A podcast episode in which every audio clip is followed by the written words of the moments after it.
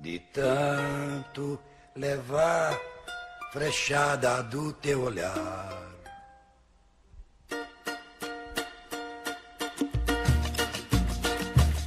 De tanto levar frechada do teu olhar, meu peito até parece, sabe o que? Tábua de tiro ao álvaro,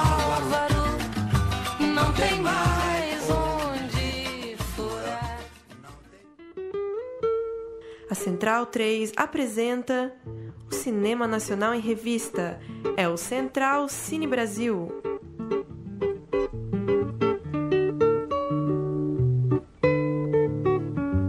Alô, alô, amigo ouvinte da Rádio Central 13, está começando mais um Central Cine Brasil, o nosso programa semanal sobre cinema brasileiro, o segundo programa do ano, o programa de número 173 da nossa história. Eu sou Lucas Borges, como vai Paulo Júnior? Dali Lucas, um abraço para quem acompanha o Central Cine. Dá só um recado rápido, muita gente comentou lá na lista dos melhores filmes da década, perguntando onde assistir, e eu dando um giro aí por NetNow, Google Play, iTunes e, claro, Vivo TV, é, tá tudo lá, hein? Todos. Tá, um ou outro de YouTube. dois, um ou outro de 2019 talvez ainda não pingou, mas todos os filmes citados estão aí nas chamadas plataformas digitais, então busca aí, joga streaming, Globo, Google Play, coisa do tipo que dá pra encontrar todos os citados. Depois do, do programa de compilações, o programa dos melhores da década, que inaugurou o ano, a gente vai ter um convidado especial, a sempre agradável presença de um diretor aqui conosco, Pedro Serrano, que vem para falar de Adoniran. Meu nome é João Rubinato, a cinebiografia do grande Adoniran Barbosa. Como vai, Pedro? Tudo bom? Muito obrigado pela sua presença. Obrigado a vocês pelo convite, um prazer estar aqui com vocês. E para trocar uma ideia com a gente, Murilo Costa Boa noite. e a Ju Heredia. Olá, gente. Posso começar? Pode. Pedro, eu queria que você apresentasse o, o recorte mesmo do projeto, né? É uma é um olhar muito claro pro João Rubinato, pro Adoniran, pra pessoa e obviamente o filme vai passando por diversos temas, mas a ideia não é se aprofundar nesses temas, sair muito da figura da Adoniran. Conta um pouco, é, que momento que você se deu conta que tinha que ser um retrato mais direto em cima dele e que você não ia por exemplo, entrar numa discussão samba paulista e samba carioca, origem do samba, é, radionovela, enfim, tá tudo ali, mas muito em cima da Dona É, eu acho que a primeira vez que eu tive essa percepção foi quando é, comecei as pesquisas e comecei a gravar e percebi a riqueza do personagem. Né? Eu acho que muitas vezes é claro que é muito interessante você usar documentários para explorar temas através de personagens. Mas eu acho que isso também é muito necessário quando o teu personagem às vezes também não te oferece assunto suficiente para você preencher um filme. E aí com isso você acaba abordando temas que ele traz através da obra ou através da vida dele e se aprofunda neles. É uma abordagem sem dúvida interessante. O Adoniran tinha era muito rico, é um personagem muito rico. Mas eu acho que mais do que uma percepção de. Ah, eu vou tratar só do Adoniran, isso na verdade é um complemento, né? Eu acho que para falar dessa obra eu sempre gosto de começar falando da primeira obra que eu fiz dele, que é um curta, que é o Da Licença de Contar, que é uma abordagem completamente diferente. Então a primeira vez que eu resolvi abordar esse tema, Adoniran Barbosa no caso, foi de uma maneira totalmente ficcional Uh, eu sempre digo de um jeito mais poético e onírico, através de, de, uma, de contar, um, fazer um filme através da obra dele. Ou seja, fiz esse curta onde os personagens das músicas dele e as histórias das músicas se cruzavam é, num, num roteiro só. E com isso a gente fazia um panorama da São Paulo dos anos 50, né? E o documentário veio é, nasce a partir do curta, não tem como é, eu não associar uma coisa a outra, né? O documentário vem de quando, depois de fazer esse curta, eu recebi um convite para transformar ele num longa. Escrevi o roteiro do longa, esse longa até hoje está em captação de recursos.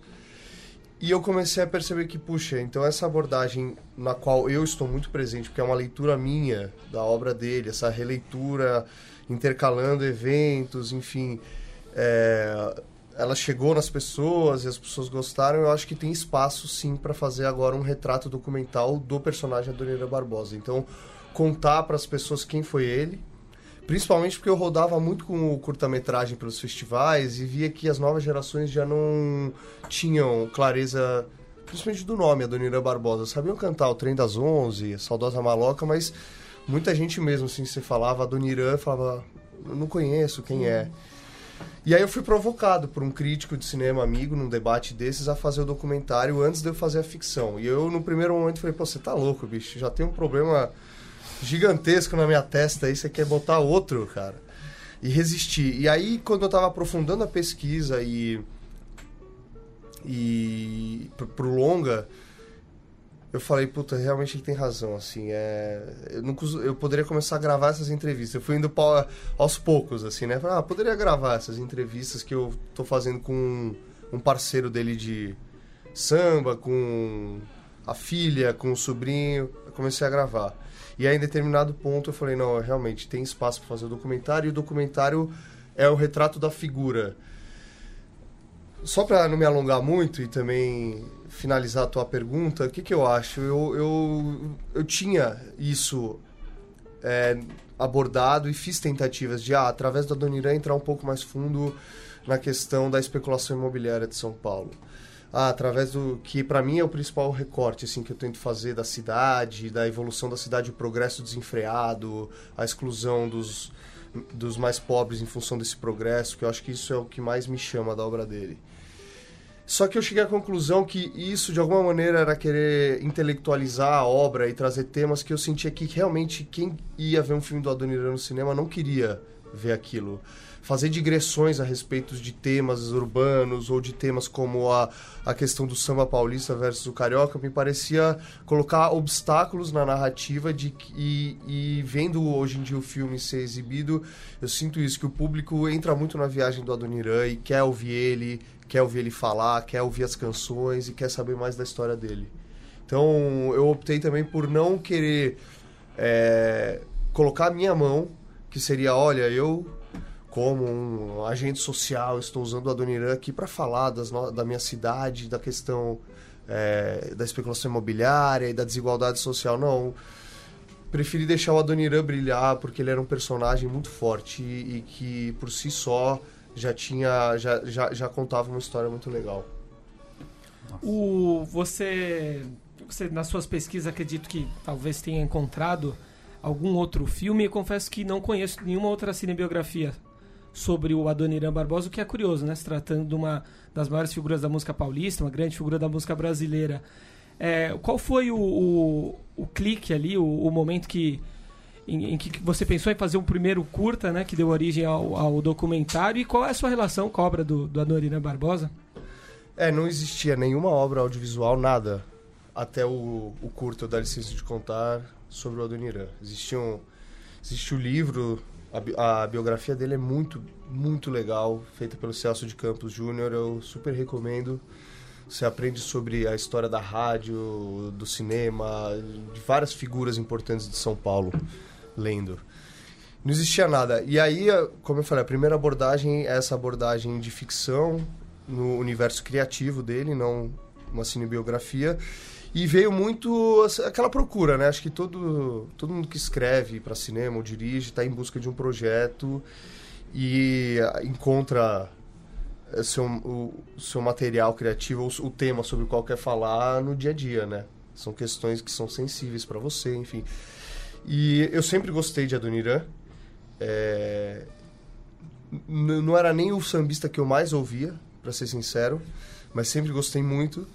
E me lembro de ter tido o primeiro contato com ele na escola, assim, o professor de música da escola, quando eu tinha quatro anos, cantava para as crianças, porque esse jeito dele de falar errado encanta muito as crianças, né? E isso é muito comum, quando não é o professor de música da escola, como foi no meu caso, é o avô que canta para o neto, é o pai que canta para o filho, pequenos, e isso seduz muitas crianças. E procurando um projeto um dia, tava escrevendo um outro projeto, e aí eu, entrou a saudosa maloca. Eu falei, cacete, cara, o que, que eu tô escrevendo nesse projeto? Olha que história maravilhosa para se contar. Super visual. Então, o primeiro, o primeiro clique, como você chamou, é de ouvir as músicas e acharem elas, achar elas muito visuais para serem contadas.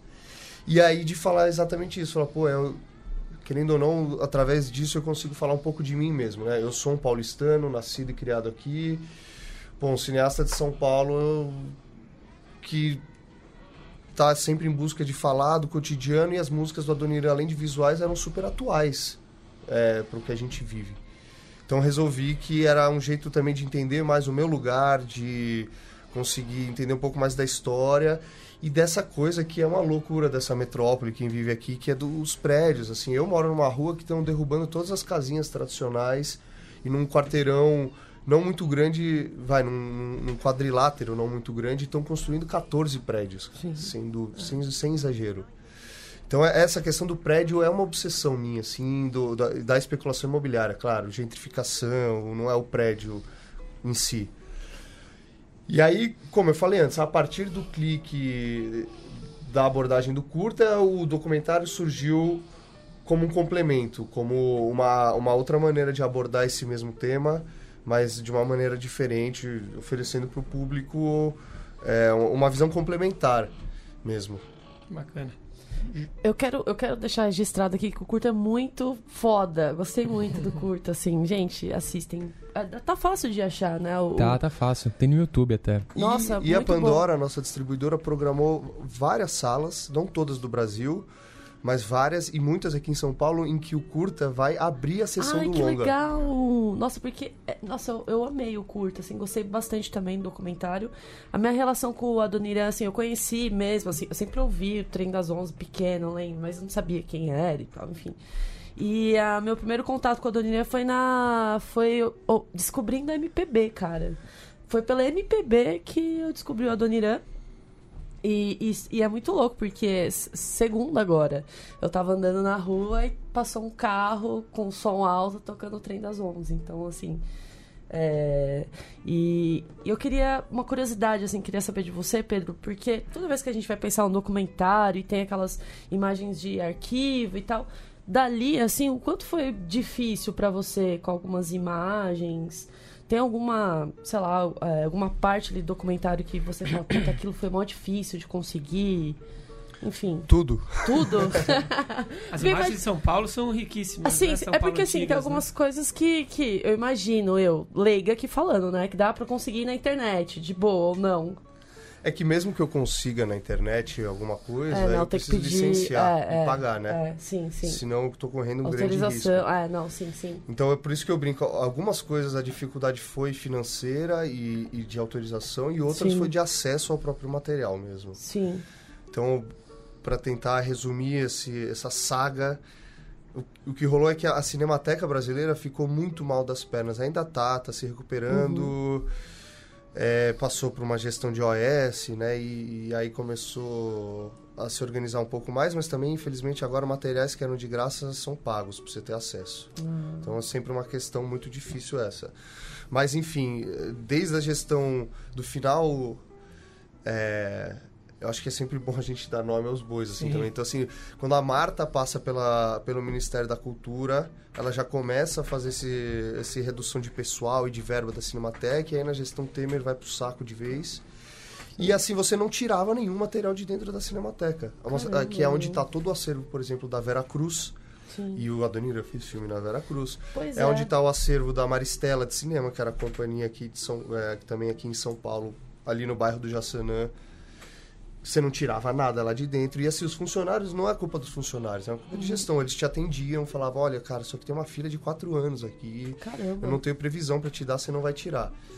A partir disso, eu tive que buscar muito material que eu sabia que tinha lá e que em teoria seria de fácil pesquisa em parceiros em outros acervos que poderiam fornecer. Então, de novo, os filmes da Vera Cruz, os filmes da Maristela como principais, mas também imagens de São Paulo, porque o filme tenta trazer, fazer, digamos que o personagem coadjuvante é São Paulo e faz um paralelo entre a São Paulo de hoje e a São Paulo que o Adonira retratou e mostra as semelhanças e diferenças, as muitas semelhanças nas questões sociais mal resolvidas e as diferenças são basicamente que cada vez mais vão se erguendo prédios e é mais concreto para todo lado, como ele diz, né? Sim.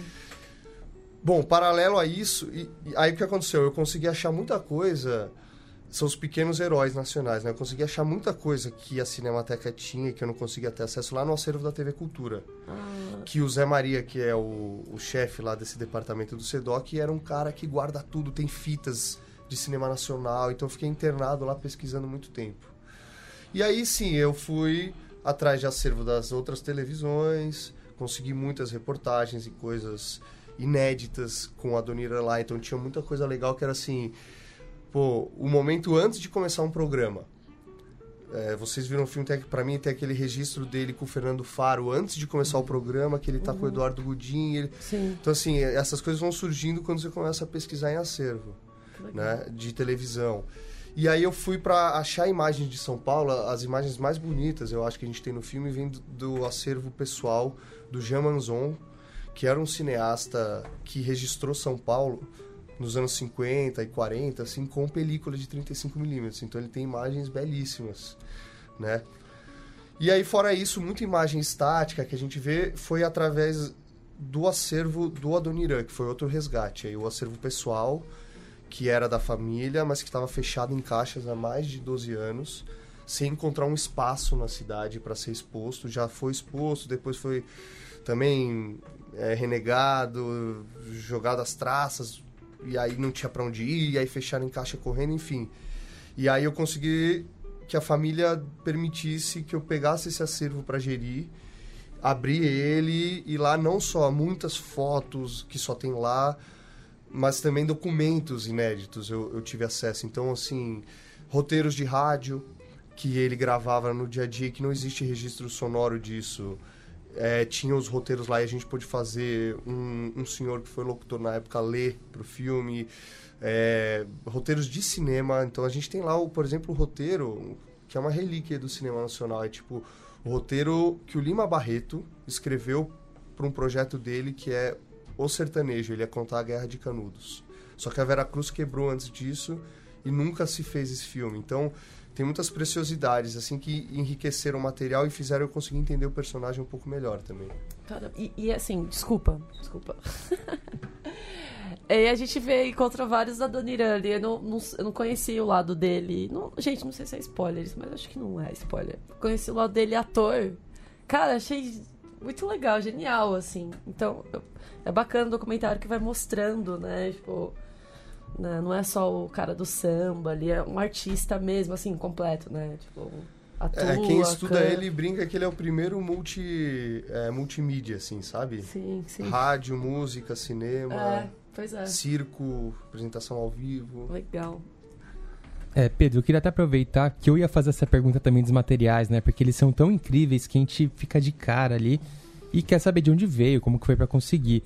Alguma dor, assim, no coração de algo que não deu pra entrar, por questão de grana, por questão da cinemateca, de repente? Alguma coisa muito legal que não entrou no filme? Olha, eu tenho a sorte de dizer que sim, porém pouco. Então, assim de cabeça, uma que eu vou te falar tinha uma imagem super, super rara que quando a gente está mostrando a trajetória do Adoniran no rádio, né, ele como charutinho foi talvez eh, o período de maior sucesso dele, até mais do que como sambista. E aí eu achei nos arquivos eh, da TV Record um, um registro justamente do Adoniran com a Maria Amélia, que interpretava com ele esse programa História das Malocas, e com o Oswaldo Molles, que a gente fala no filme. Foi o primeiro registro em filme que eu achei do Oswaldo Molles junto com a Adoniran. E eles estavam justamente numa praça de interior, a praça lotada de gente para assistir eles performarem História das Malocas ao vivo para a população ali. E esse foi um, um material que, em função de verba, que a gente não conseguiu chegar uma, numa negociação legal com a, com a Record, a gente não, não colocou no filme. Porque isso é uma coisa muito cruel mesmo, né? A gente que trabalha com cinema percebe que os acervos cobram muito caro, né, para fornecer isso. Tudo bem que o custo deles existe também, de manter aquilo, tem uma estrutura pra pesquisa, mas é uma questão cultural você levar isso até as pessoas, né? Resgatar histórias, resgatar personagens. Complexo. É, então, aí né? entra. Eu, vou te, eu não vou nem generalizar, porque eu tô falando das dificuldades, a gente tem que falar quem ajuda, né? Então, já dei minha cutucada aí na Record, não vou me alongar muito por questões Tá até certo, tá ideológicas certo. de falar mal do Tá Macedo. Não pode mais. Não, aqui pode, pode falar mal, vamos É, falar mal. eu vou falar mal Ó, mesmo, O né? Paulo. A importância do- de uma TV pública, né? A TV Cultura, por exemplo, foi, foi primordial do seu projeto. Né? Importantíssimo, cara. Então, assim, eu falei dos pequenos heróis do Zé Maria. O que que acontece? Ele, entendendo a nossa realidade, entendendo a importância da Dona Irã, é uma figura que, por exemplo, cede todas as imagens da cultura pro filme. Que senão eu também não teria condições de colocar tudo que eu coloquei. Sim. É, então, assim, fundamental. Esse acervo do Jamanzon que eu citei, o, o- a pessoa que administra ele, que é o Wagner, cedeu também. São imagens valiosíssimas, de 35mm, assim, maravilhosas, assim. Agora, outras não. Então eu tenho uma história curiosa. Eu tenho, a gente teve, teve a compreensão de muita gente, mesmo gente grande e que, e que normalmente não negocia. Então, TV Globo, por exemplo, a nossa história é assim, eu vou contar rapidinho pro ouvinte já que gosta de cinema, vocês vão conhecer a história de como são os loucos que fazem cinema no Brasil, né? É assim, é, eu fiz o filme com tudo que eu queria. O filme tava lindo, pronto, igual vocês viram, só que tudo com marca d'água, porque quando você pede uma pesquisa, primeiro você tem que pagar pela pesquisa. Você fala, oi, gostaria de imagem do Adoniran, imagem de São Paulo na década de 50, 60. Ok, o minuto da pesquisa já custa tanto, então você já tem que ter verba só para pesquisar. Ok, veio a pesquisa tal, montamos o filme como eu queria, mais ou menos, ainda não tinha conseguido vários arquivos, mas assim, vai ser 70% a 80% do que ele é hoje estava lá. Aí chegou o fim do ano, inscrições abertas para o festival É Tudo Verdade. Eu, sem contar nada para os outros produtores, que além de dirigir, eu sou produtor do filme, escrevi lá. E falei, bom, vou escrever só porque, sabe, não tá com acabamento de som, tá difícil de ver. Tudo com marca d'água. E aí a gente é convidado para abrir o É Tudo Verdade. E eles falam assim, dá, dá um jeito aí, a gente quer ter o filme para abrir e tal. E aí eu sentei com os outros produtores e falei, olha só, uma notícia boa uma ruim. A boa é, é que a gente foi chamada, a ruim é que como é que a gente faz para Tá ter... cheio de marca d'água. É, não tinha direito de nenhuma É. imagem, nada, era uma fortuna. Então começamos a negociar com as, as emissoras. Então, Globo, você me dá. Eu fui cham- fui chamado para abrir o É Tudo Verdade. O que, que você faz por mim? Ah, a gente deixa você pagar em 60 dias. Ok, uma primeira promissória assinada. É, Bandeirantes. A Bandeirantes tinha muita coisa legal da Dona e inédita, assim. Puta, a gente deixa você pagar em 90 dias. Legal, outra promissória. Aí entra a parte das músicas. Todas as músicas você tem que licenciar. Editoras de música. Então, Irmãos Vitali, o que, que vocês fazem por nós? Ah, a gente dá um desconto. Em vez de X, custa X a música. E você pode pagar em 100 dias. Uau, 100 dias. Pra rolar a dívida lá pra frente. Legal. E assim foi, cara. Foi assim que foi feito esse filme. E não recomendo a ninguém fazer desse jeito, porém foi um caso de sucesso porque com a projeção que a abertura do É Tudo Verdade nos deu, a gente conseguiu via leis de incentivo, o primeiro A do audiovisual, trazer empresas que acreditaram no projeto e patrocinaram e fizeram o filme se pagar, né? Legal. por causa da projeção que a gente conseguiu. Então foi uma aposta que deu certo. Então nesse sentido, muita coisa eu tinha, queria usar, não podia. Eu fui conseguindo ao longo do tempo. Aí depois surgiu mais uma verbinha, aí eu consigo comprar uma outra imagem. Então, por exemplo, o filme foi se transformando, nada drástico para quem viu o espectador que viu em 2018 e vai ver hoje não é que vai perceber uma diferença brutal, mas tem uma diferença sim grande para mim que estou no dia a dia dos processos, né, editando lá e vendo entre o filme de 2018 e de hoje, porque foram chegando coisas, chegando verba que me permitiu comprar tal coisa e entrevistados, como eram todos entrevistados muito idosos, alguns eu não conseguia, estavam doentes, estavam no hospital e aí eu consegui trazer todo mundo nessa versão final do filme. E uma coisa legal da Tudo Verdade é que ele tem esse perfil mesmo, né? De não pegar simplesmente e só exibir os filmes já prontos, já finalizados. Eles abrem espaço para coisas que estão em andamento para dar esse apoio, né? Dar essa chancela e permitir que o filme aconteça. É, eu acho que isso mostra essa história eu conto mais até pra gente valorizar, sabe, os festivais Sim. nacionais e mostrar a Sim. importância que uma projeção dessa pode dar para um realizador e para um filme, né? O Pedro, trazendo uma, uma reflexão pro que a gente vive hoje, né? As pessoas.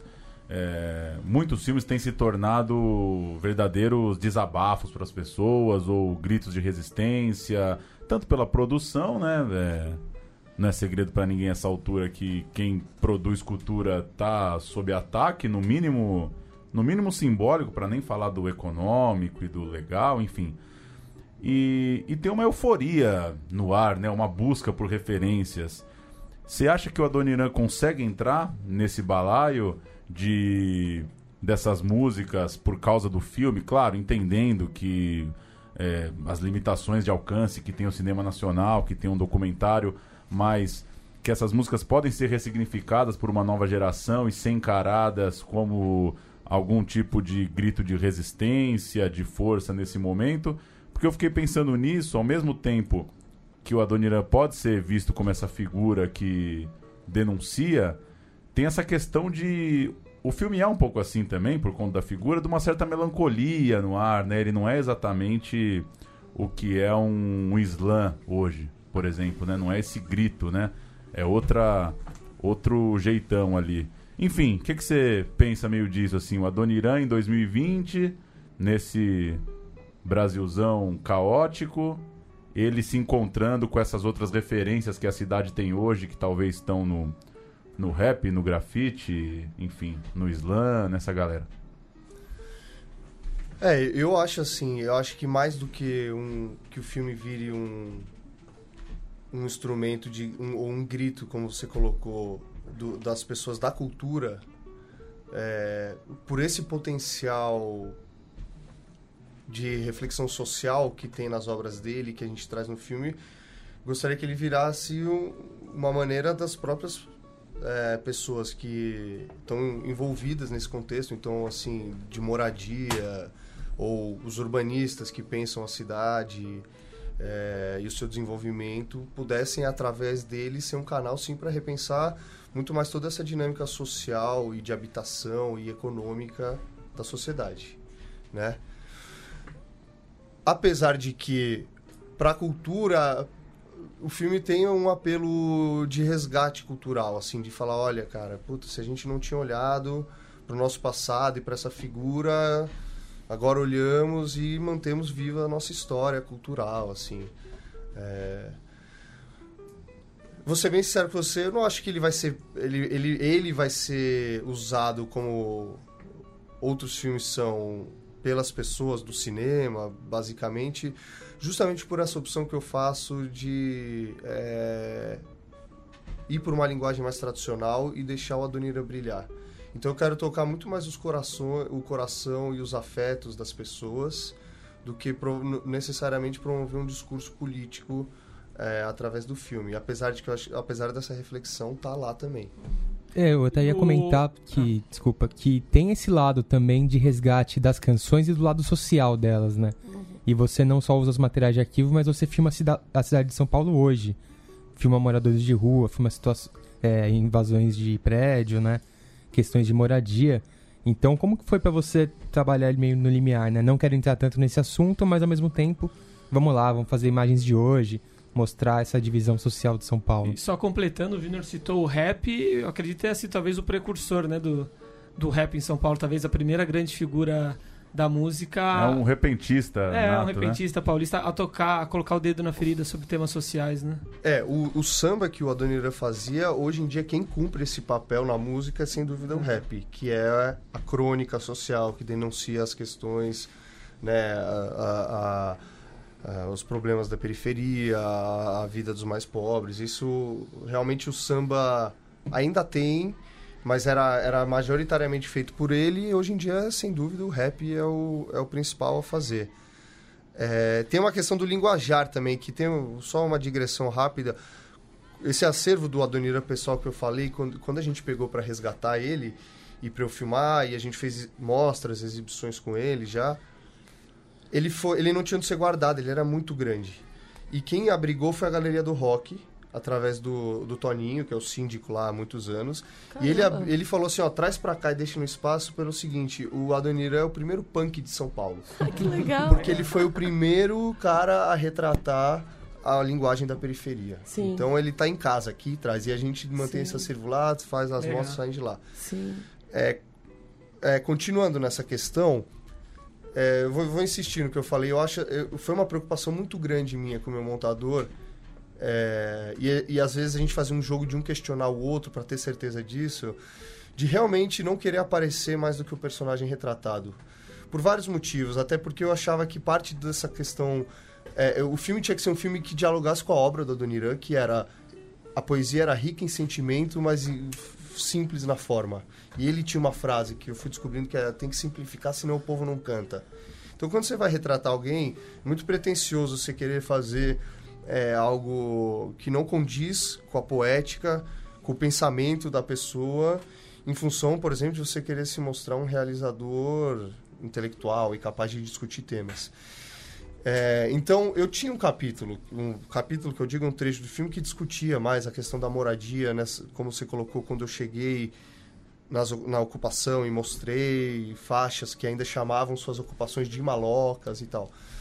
E aí, de repente, eu tenho esse estalo. Eu acho que, assim, cara, fazer, às vezes, ser sutil é a mais poderosa das armas. Então, eu mostrando que por trás de Saudosa Maloca, para as pessoas que estão vendo e que talvez até hoje não tiveram essa leitura, existe um- uma, uma crítica social, existe uma reflexão acerca desse tema. E que esse tema está presente até hoje através de uma imagem, e uma imagem de 2017, que ainda mostra uma ocupação onde a faixa principal diz malocas resistem, eu acho que a reflexão está lá e está tá posta para quem quiser fazer ela dentro da sua cabeça e entender que é, que é um tema urgente, né? Outros filmes, acho que se é para falar da reflexão mais aprofundadamente, pô, a gente tem o Cine Marrocos, do Calil. É, é, eu não precisava o- mais do que eu entrei no tema entrar, eu acho. Acho que a sutileza ali acaba sendo melhor pro filme mesmo. Eu acho que o filme tem até um grande mérito, além da, da riqueza das imagens de arquivo e tal, que é escancarar a complexidade né, do, do Adoniran, seja por através da- das falas da Elis, do ilustrador que fez a, a capa de um dos últimos discos de coletânea do, do Adoniran, que agora me foge o nome, né, que é uma, uma declaração lindíssima dele também, e mostrar que não se trata só do cara que, que tem as letrinhas engraçadas, fala errado, ou enfim, ele é um grande cronista mesmo social com, com entendimento né, da, da arte e de como o povo né, é, consome a arte, que é, que é uma coisa grandiosa, é uma figura realmente muito complexa e para mim um dos pontos altos do filme. E aí eu faço todo esse elogio aqui para te perguntar, que eu, na minha opinião tem espaço para mais. E acho que a sua intenção era a inicial era transformar o curta ficcional ali com o Paulo Miklos e tal em um longa, né? Essa intenção existe ainda? Existe, existe. É... Claro que também é difícil. Eu penso, pô, já fiz dois filmes dele como realizador, tenho outros temas que eu gostaria de falar, mas assim, como é um compromisso firmado há muito tempo e eu concordo com você, ainda tem espaço. É, olha, eu, eu me justifico porque tem os, entre os meus amigos, os caras já me chamam de Adoniran. Especialista em entendeu? Adoniran. É, Porque vira o cara que só re- faz coisa do Adoniran no cinema. Mas acho que tem espaço. É um, é um projeto que já existe e já está em andamento. É, já tem recurso captado, já tem roteiro escrito. Então nós estamos trabalhando para ele. É, por ser de época, ele acabou ficando um pouco caro. O que já é difícil normalmente. E nos últimos dois anos que a gente atravessou, ficou ainda mais difícil. Sim. Então é um processo longo aí de gestação, mas que a gente espera que, inclusive, com o lançamento do documentário, ajude, impulsione, né, sim. a captação de recursos. E, e eu acho que através do, do longa eu vou conseguir trazer um pouco mais desse lado mais profundo, é, triste e de crítica social que você citou para o filme de ficção, porque o curta tem isso, mas ele é um curta de 17 minutos. A gente realmente não consegue a- a- aprofundar nisso e aí a gente fez muito um trabalho de é, é, de, de humor físico mesmo com os atores que dava para explorar, sabe? E, e aí o humor deles é muito cativante. A gente ficou muito mais no curta nessa faceta do, do palhaço e, e não trouxe o lado do palhaço triste, que é o que retrata no que você falou no Sim. retrato do Elifas Andreato que É. fez, né? É, apesar de que eu acho que aquela cena onde eles perdem a maloca traz ali a carga dramática. Mas eu acho que o, o- o longa vai permitir, um longa de ficção, permitir tratar também das questões urbanas, da, dos despejos, é, que, que hoje em dia viraram incêndios em favelas, enfim. Vai dar para fazer, vai dar para ser aquela comédia dramática, sabe? Eu não quero realmente transformar, que eu já tive propostas e inclusive o projeto nunca não saiu tão rápido como poderia, porque eu também não quis transformar num comedião sucesso, que é o que certas ou distribuidoras ou plataformas topariam mais fácil de fazer. Eu acho que tem que ter essa essa carga da crítica social no filme. É só dentro disso, é bem o que eu ia perguntar. O que, que as outras cinebiografias, tantas, né, que saíram nos últimos 5, 6 anos, né? O Brasil dando uma. É, é, recuperando um- até um certo tempo perdido. Aí tinha muito artista gigante que não tinha sua história contada em ficção. O que, que elas, de repente, também te ajudam a, a maturar um pouco o projeto? É, enfim, me parece que duas críticas que são muito feitas. É uma, uma questão de, de cinebiografias muito longas, que pega o cara lá nascendo até o dia da morte do cara. E, ou talvez um- uma segunda crítica, um pouco disso que você falou, de, de errar a mão e acabando, acabar tornando o personagem um herói um pouco. é, é, um pouco artificial, digamos. É difícil você construir esse personagem baseado no personagem real que tenha toda a complexidade dele. né? Então a pessoa vai embora do cinema e fala, pô, esse cara não era assim bonzinho, esse cara não era assim e tal. O que que, que que esses... Podemos lembrar um monte aí, né? Que, qual, só que nos cinco anos de programa que a gente falou Chacrinha, Da Éder mesmo, Joffre, Tim Maia, Elis. Tim Maia, Elis, é, enfim, todos esses últimos aí. É, eu acho que é positivo para a indústria do cinema nacional isso, porque é um filão que é, por exemplo, muito bem aproveitado pelos americanos, no mundo todo e já tem alguns anos que o, o Brasil encontrou isso e isso mostra ter uma capacidade de público, né, legal, de distribuição e de alcance. Agora, eu acho é, aí é, de projeto para projeto, mas eu acho que é, sim, muitas vezes falta recorte, muitas vezes e muitas vezes o a gente cai num formato comercial que deixa de ter nuances, assim. Essa seria a minha, minha maior crítica, assim. Mas eu acho que tem ótimas cinebiografias. Agora, o que eu aprendo com elas, pro meu projeto de ficção, é que exatamente tudo que eu não quis fazer no curta, no Dá Licença de Contar, e não quero fazer nesse longa, é uma cinebiografia. Eu escolhi claramente o caminho para se, de seguir, é, de fazer uma imersão no universo criativo do Adoniran e assumindo esse eu lírico que ele tem nas músicas de dizer eu, Mato Grosso e o Joca, assumir que ele estaria no meio desses personagens que ele criou. Então o filme é muito mais para um, digamos, vai um peixe grande, Big Fish, com crônicas que são fantásticas e que você não sabe se são verdadeiras ou não. E através disso eu vou dando pincela, poderia dar pinceladinhas da biografia de fatos que aconteceram é, do que para cair na cinebiografia, até porque eu acabei optando por biografar ele na, na linguagem documental. É, mas assim, nada contra as cinebiografias. Isso é uma coisa legal do documentário também, que ele passeia um pouco por isso, né? Das histórias, cada um conhece de um jeito, de uma forma. Um cara acha que é mentira, outro cara acha que é verdade. Então é um documentário de entrevistas, mas que não são. Nem tudo que tá falado ali é verdade, né? Tem causos, tem histórias, tem lorota que ele contou pra amigo. Isso é bem divertido também, né? É, isso sempre.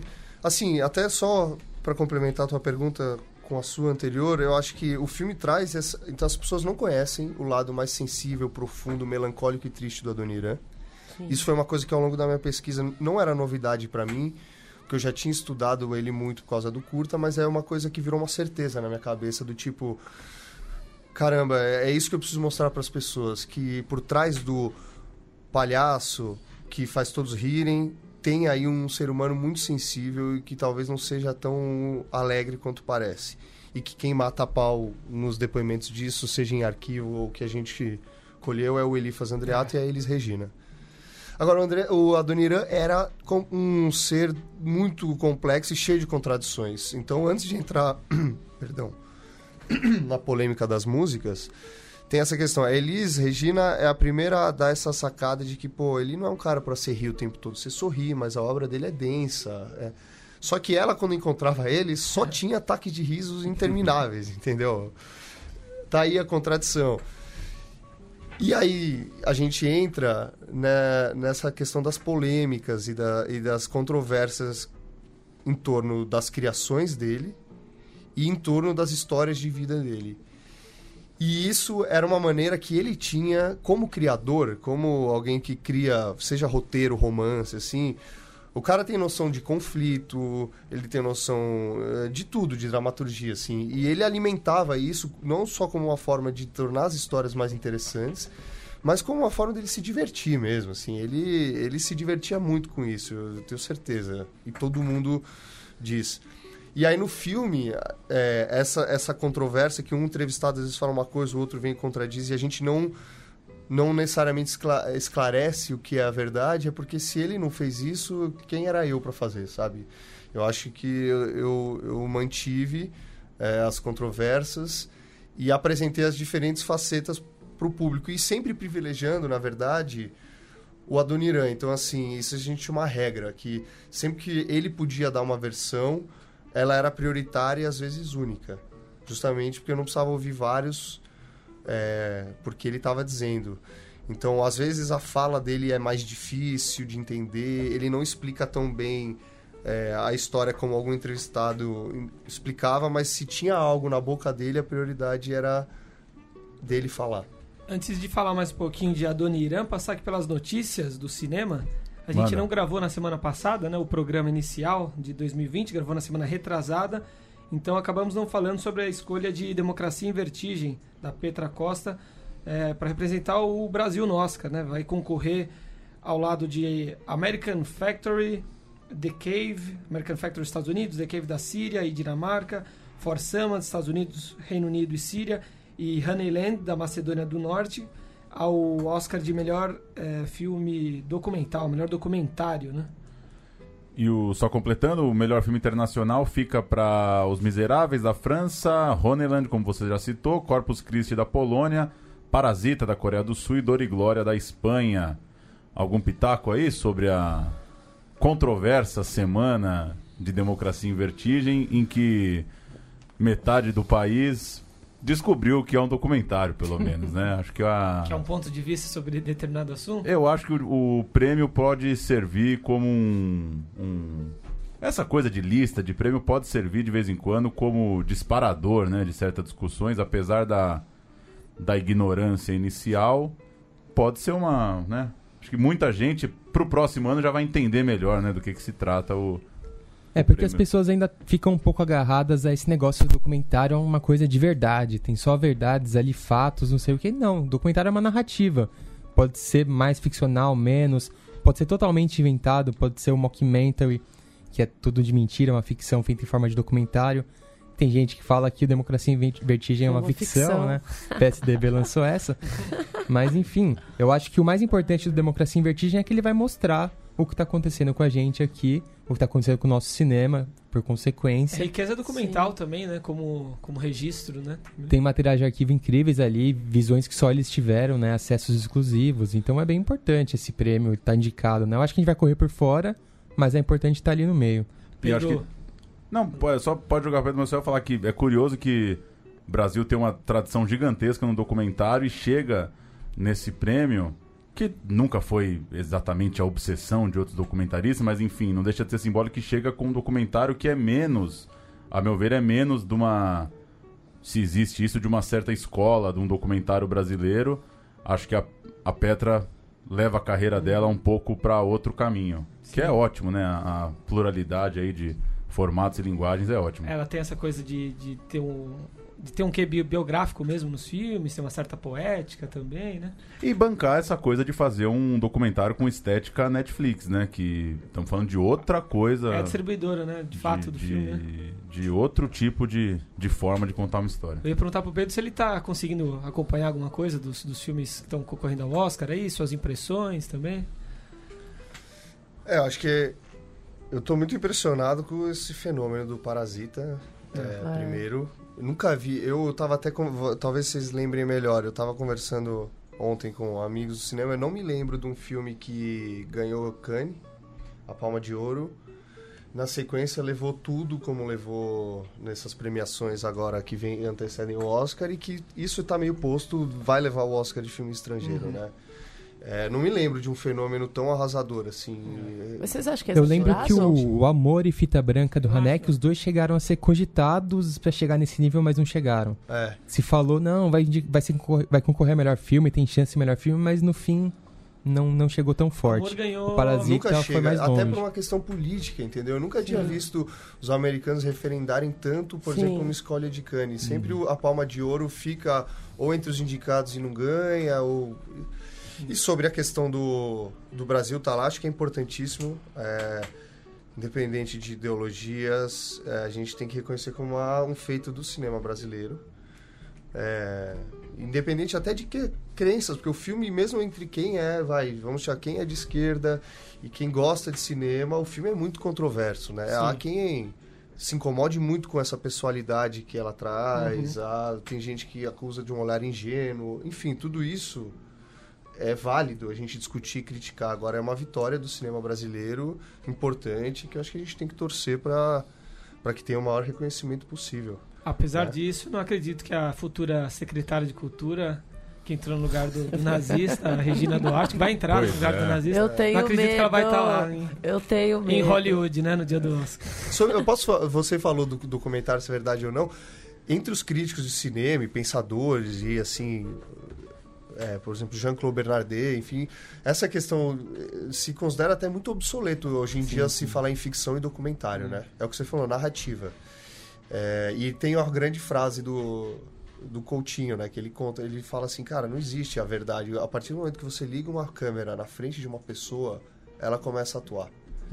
Seja para contar sua própria vida, que ela vai contar de um jeito mais especial ou diferente porque a câmera tá ligada, ou seja para falar de um tema totalmente alheio a ela. Então, é uma, é uma narrativa, é o olhar da Petra e conseguiu alcançar um, um público determinado, né? E essa questão de híbrido tá presente também, né? Porque o Honeyland, ele é um documentário, mas ele é quase ficcionalizado, assim. Tem encenações pra câmera, Ele- é, é tem uma estética muito duas, né? caprichada e concorre nos dois, nas duas categorias. Eu acho que é o filme do ano, mas tá eclipsado aí pelo Parasita. Parasita é melhor. Minha Mãe é uma Peça 3. Paulo Gustavo. O filme do ano é esse, na verdade. É. Boa. 137 milhões arrecadados no final de semana, bateu com a maior arrecadação da história do cinema brasileiro, superou a, a farsa dos bilhetes, né, da biografia de Edir Macedo, com salas lotadas Boa. vazias, e tá no limite também de superar o filme anterior da franquia, Minha Mãe é uma Peça 2, bateu aí os 130 e tantos. Só pra lembrar rapidinho os outros que estão lá em cima, Dona Flor e seus dois maridos é, 10.7, Tropa 11, Os 10 Mandamentos 11, Nada a Perder 11.9. É, então, se a gente for tirar esse fenômeno de distribuição de ingressos dos filmes ligados a biografias é, religiosas, tem Dona Flor e Tropa 2 para Minha Mãe é uma Peça superar em bilhetes, né? Esse dado do recorde de arrecadação, a média do bilhete subiu um pouquinho, é, tá com 9 milhões de ingressos vendidos, batendo aí Dona Flor 10 e pouco, Tropa 2, 11 e pouco. Tendência é que Minha Mãe é uma Peça 3 unifique os cinturões. É, deve Se passar, torne tem- o mais assistido e o mais rentável filme da história do Brasil. Muito bom. Começa nessa E sexta-feira. só pra falar uma Claro. coisa, já que a gente nunca fala desse filme, no dia que eu encontrei um amigo meu, ele falou: Ah, vocês não gostam do filme de comédia. A gente não gosta. Poderia falar mais? Poderia. Então só queria Não. falar uma coisa. Gostar ou não gostar é de menos, né? É igual um, um amigo mandou uma mensagem: Nossa, isso é o que o Brasil assiste. Aí eu falei: Das sete maiores bilheterias da história dos Estados Unidos, tem três Vingadores. Pois é. Sinceramente, entre os Vingadores e o Paulo Gustavo, eu fico com o Paulo Ah, Gustavo. eu também. Paulo Gustavo é mais Não, legal que o, que o Então Homem de também, Ferro. sem viralatismo, né? Que, ai, É, olha o que a gente gente, vê. eu- eu tô- A única crítica... Só pra terminar, Ju, Não, desculpa. claro, claro. A única crítica eu acho que é essa coisa da franquia, além de essa distribuição do cinema, né? Minha Mãe é uma peça... Pela ter... Pelo terceiro filme seguido, estreia em coisa de 1.500 salas. Teve um que até bateu quase duas mil, sempre ali na semana do Natal e tal. Então, é, se tem uma coisa pra gente debater, não é sobre, é, nesse caso, né? Não é, acho que sobre a, a qualidade de quem assiste e de quem faz. É, é como, de certa forma, são alguns verões, né? Que as, principalmente as cidades de praia, cidades turísticas. Monopoliza Só essa- tem Minha Mãe é uma peça 3, só tem o Paulo Gustavo com a lata nas pizzarias. Mas, Mas, vambora. então, eu, eu quero assistir. Eu Você vai gosto. assistir? Eu vou, eu fala gosto. sério. Eu tô falando sério, eu gosto. Você é Tem que fã de assistir, Dona tem que Hermínia. assistir. Eu gosto, eu gosto Quero do uma Nermin, resenha eu gosto. Não, então, mas aí que tá, gente. É uma grande. Não vou me alongar muito, porque isso daria um programa inteirinho, assim. Mas é uma contradição, né? Porque nos grandes festivais, na crítica especializada, não entra comédia, comédia fica sempre ali.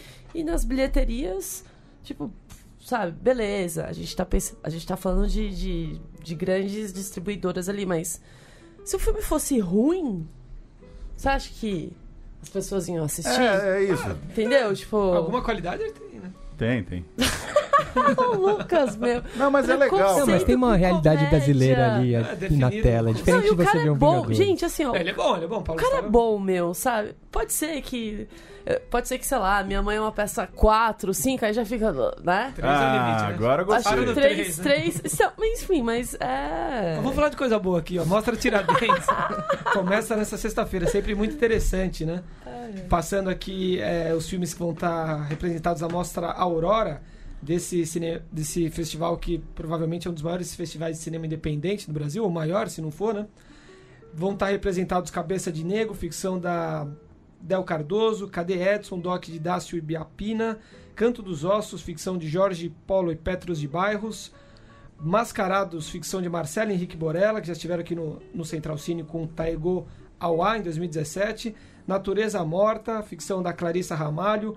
Ontem havia Coisas Estranhas no Céu, ficção de Bruno Risas. Pão e Gente, ficção do Renan Movida. E outra ficção, Sequizágua, do Maurício Rezende. Daqui a pouco pinta aqui no, no Sesc também, no, no Cine Sesc, aqui na Augusta, o- alguns dos, dos filmes da grande Mostra Tiradentes. Passar rapidinho os confirmados brasileiros no Festival de Berlim. A Berlinale, como sempre, vai pingando a programação. Mostra Panorama tem Cidade Pássaro, do Matias Mariani. Retrata o músico nigeriano aqui em São Paulo. É, foi confirmado também o novo filme do Karim Ainuz, um documentário que envolve Argélia, França, Alemanha, Brasil e Catar, acompanhando ativistas argelinos. Nardezá Só seria uma- a, É a- muito legal a história de a como pronúncia? ele chegou ele nesse ele filme. foi pra né? gravar um filme sobre a história da família dele e acabou me- pegando protestos na Argélia. Né? Ia ser uma coisa meio autobiográfica ali das raízes argelinas dele, uma coisa meio passaporte húngaro que a Sandra Kogut fez. Ele chegou lá, desembarcou no meio da guerra civil praticamente, uma revolução rolando na rua e filmou, né? E Cineasta para tá lá pra o- isso. O Boa. diretor do- de Vida Invisível não para, né? O Reflexo do Lago, de Fernando Sektovic, um filme PB passado na Amazônia. Um Crime Comum, é uma produção argentina-Brasil-Suíça, dirigida por um argentino, o Francisco Marques. Gostei já. É, você é... E Vento Seco, ficção do goiano Daniel Nolasco, se passa lá no interior de Goiás mesmo.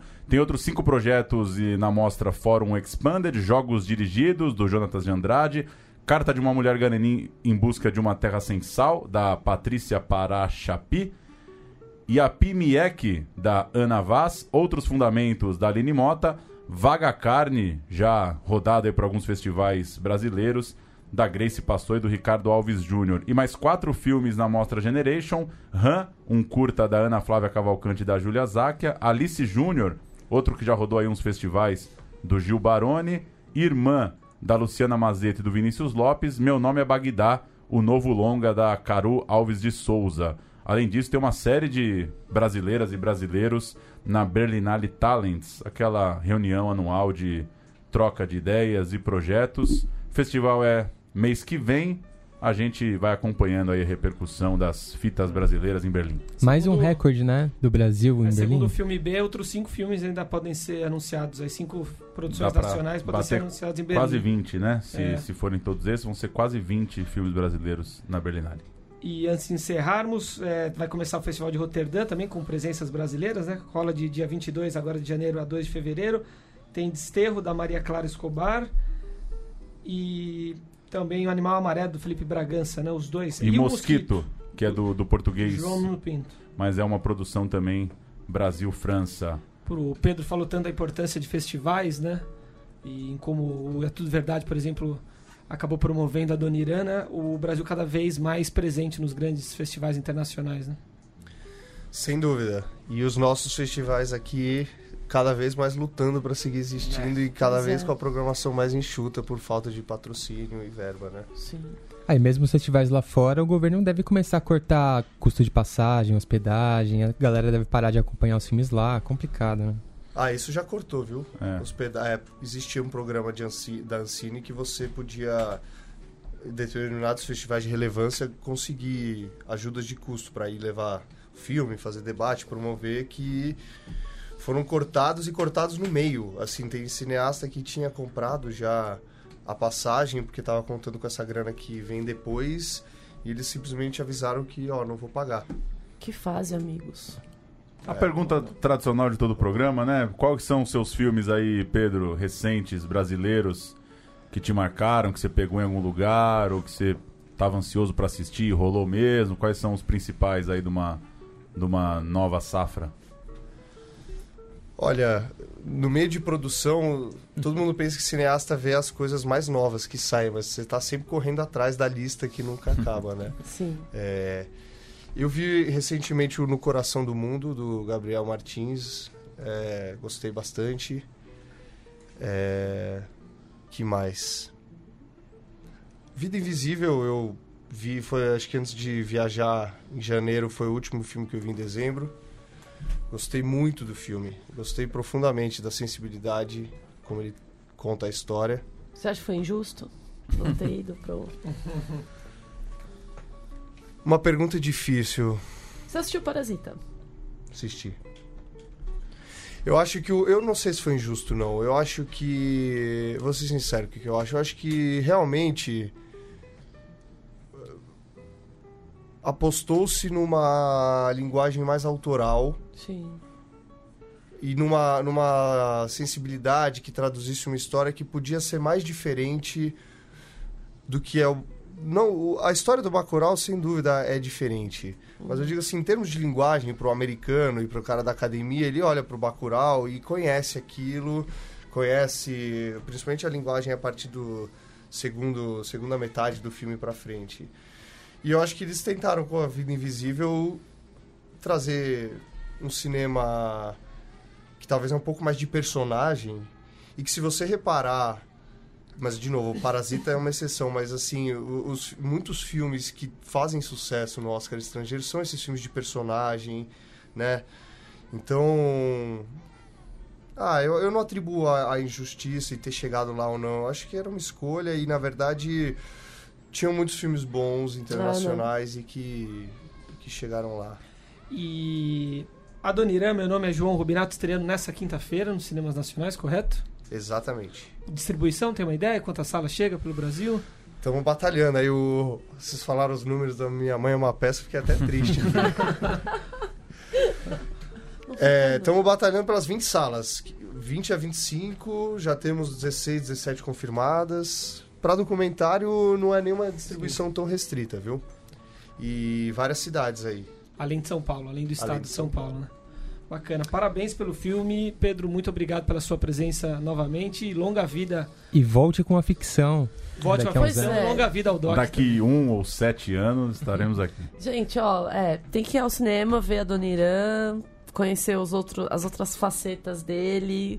E só pra né, não alongar, a, essa parte do, do, do palhaço triste pra mim também foi um ponto alto. de- Lindíssimo, né? Nossa, aqui, me pegou assim, falei, caralho, meu. Depois fiquei pensando sobre isso. E tem o curta, que é maravilhoso. Então, Já pra esquentar. é, nossa, sim, sim, sim. Obrigadão, Pedro. Obrigado vocês. Acho que é, pra, pra acabar é isso. Pra quem for ver, o Adoniran vai te fazer dar muita risada e Sim. o João Rubinato, que é o verdadeiro nome dele, vai te emocionar. Pois é, sim. É É isso. isso mesmo. Valeu! Valeu, gente. Falou!